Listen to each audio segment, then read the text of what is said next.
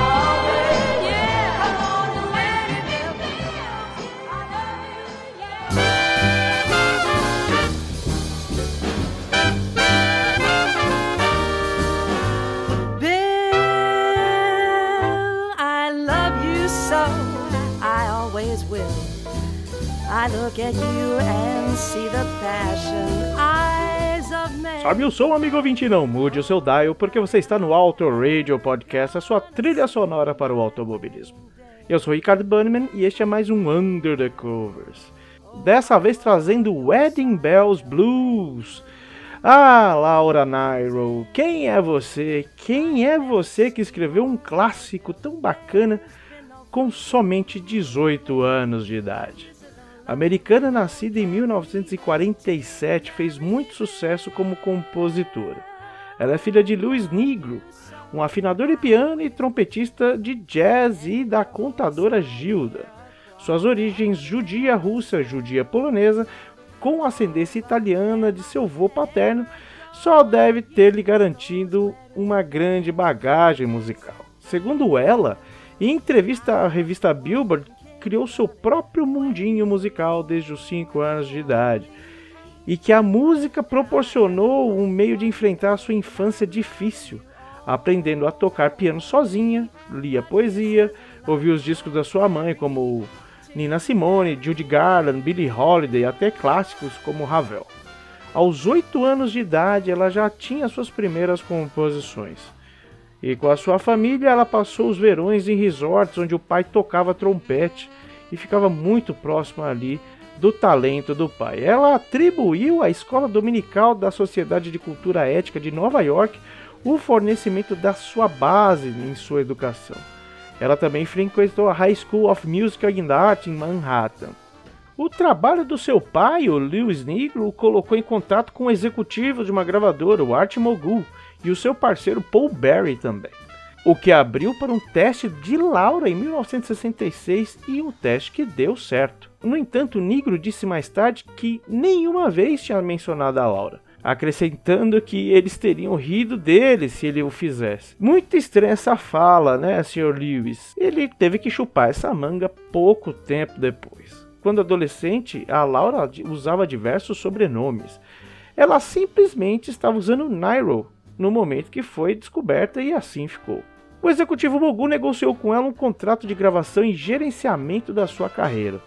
Então ela gravou seu álbum de estreia, o More Than a New Discovery. Mais tarde, outras canções do álbum se tornariam sucessos nas mãos de Blood, Sweat and Tears, Barbara Streisand e do Fifth Dimension. E Wedding Bell Blues foi uma dessas músicas. A letra é escrita a partir da perspectiva de uma mulher cujo namorado ainda não a pediu em casamento e que se pergunta se ela se casará algum dia. A música de amor apaixonado também tem um certo tom de lamento. Ou seja, o cara tá enrolando a mina faz mocota, entendeu?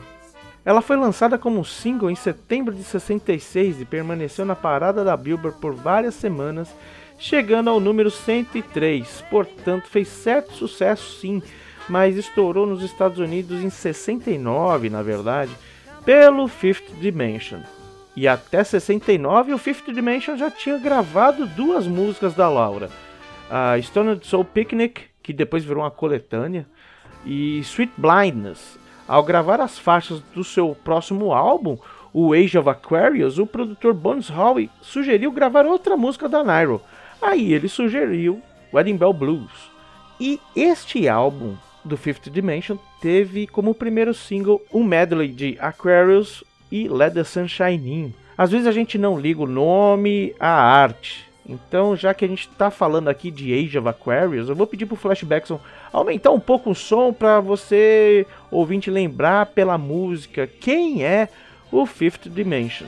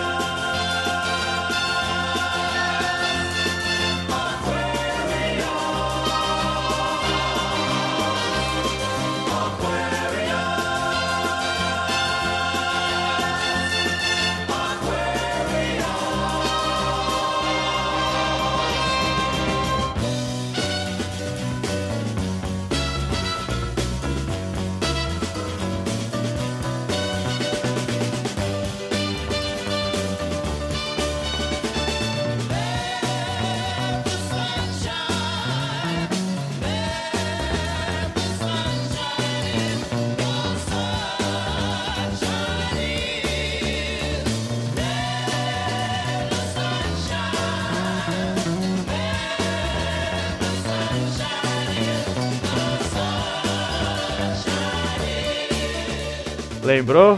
É, os mais velhos até choraram. Ela foi muito famosa aí no musical Hair, aquele começo dos anos 70. Aqui pro Brasil, meio, fim dos anos 70, né? Mas voltando aqui, o single do Age of Aquarius e Let the Sunshine In foi um tremendo sucesso pros caras. Enquanto o segundo single deles, Working on a Groovy Thing, não foi muito bacana não. Mas aí um DJ em San Diego começou a tocar o Wedding Bell Blues e aí a Soul City Records, que era a gravadora, viu um potencial na música em setembro de 69, foi lançada como single também aí pelo Fifth Dimension. Coincidentemente, a Marilyn McCool e o Billy David Jr., ambos da banda, estavam noivos durante o lançamento do álbum e nas aparições na televisão ao cantarem Wedding Bell Blues, a Coco cantava para o Davis, no sentido de alguém que quer resposta para um pedido de casamento.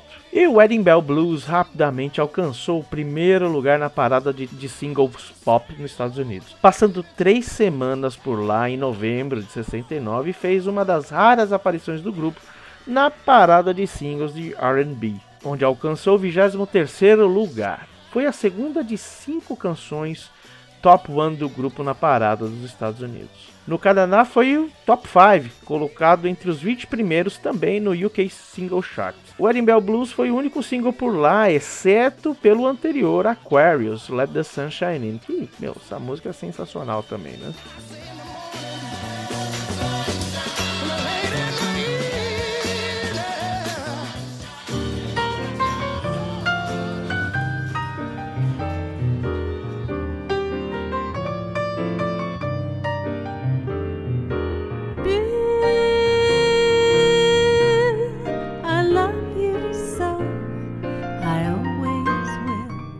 Outra versão para essa música foi feita em abril de 2019, ou melhor, lançada em abril de 2019 com o ex-vocalista dos Smiths, o Morrissey, quando lançou sua versão no álbum de covers que ele fez, o California Sun, em 10 de abril de 2019. Uma versão com muita energia, reapresentou a canção para as novas gerações incluiu o backing vocal do Billy Joe Armstrong, o vocalista do Green Day, e uma presença um pouco mais discreta na música Lydia Knight, vocalista de uma banda lá de Los Angeles chamada The Regrets. Eu tava ouvindo alguma coisa deles, é bacana, é legal.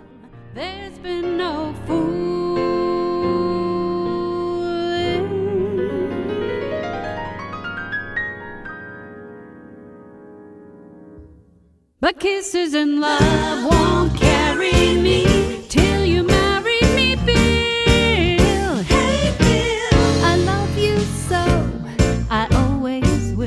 Essas são algumas de muitas versões que a música, infelizmente, a autora dessa pérola, Laura Nyro, nos deixou em 1996 aos 49 anos de idade, em decorrência a um câncer de ovário. Coincidentemente, ela se foi com a mesma idade da sua mãe. Mas ela nos deixou um baita de um legado, o qual convido você, querido ouvinte, a conhecer na sua plataforma de streaming favorito. Esse é um lado bom do streaming, né? A gente gosta de disco, de CD e tal, mas essa parte do streaming é legal, você pode simplesmente ir lá e ter acesso a muita coisa. É bacana, é legal. Eu, eu gosto, eu gosto, é legal. E eu convido você também a nos seguir no Instagram e no Twitter como arroba Podcast e assinar nos agregadores de podcast podcast também, onde toda semana tem um programa novo para você. Seja comigo, com o Valese, com o Raposo, com o Fabioca, com o Cássio, com o Thiago, com. Não, Thiago não com o cello, enfim. Então vamos fechar aqui esse Under the Covers com a versão do Morrissey e backing vocals do Billy Joe Armstrong e da Lydia Knight lá no finalzão, tá? Antes disso, a gente vai ver a versão do Fifth Dimension, vindo direto da era de Aquários. E iniciamos agora imediatamente com uma apresentação de Petula Clark e Peggy Lee em 1900 e Guaraná com rolha. Um beijo, um queijo no seu coração e sobe o som flashback.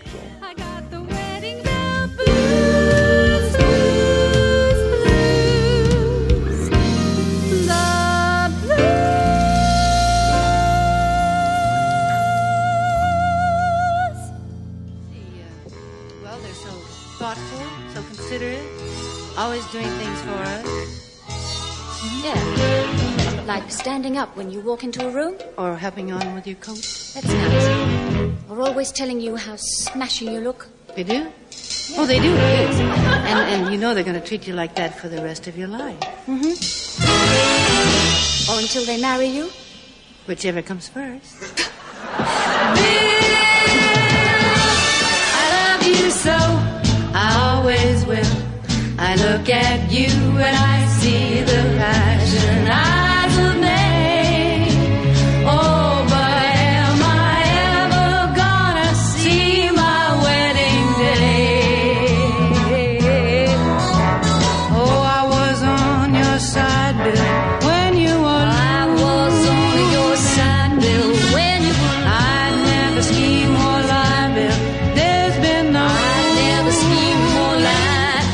Kisses and love won't carry me till you marry me.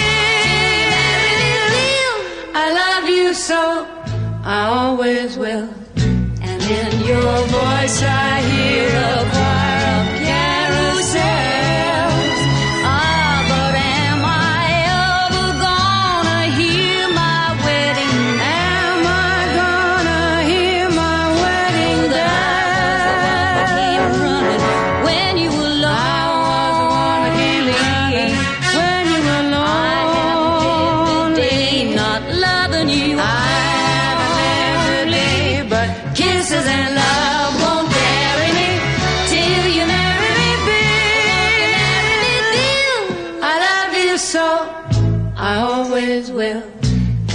devotion rules my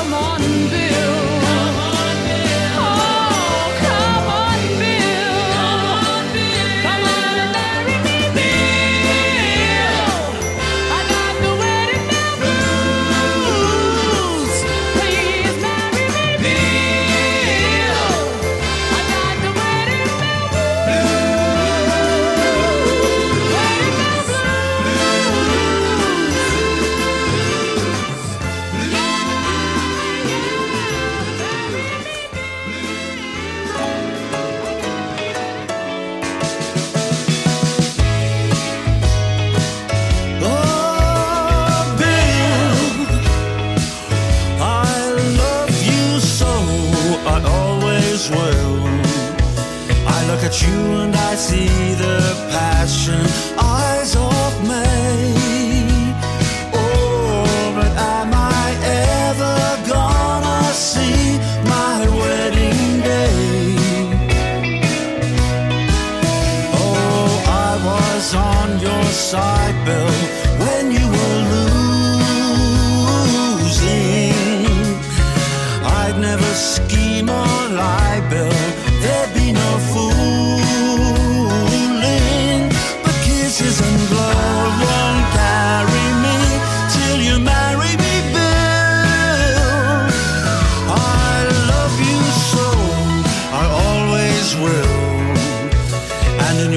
I hear a choir.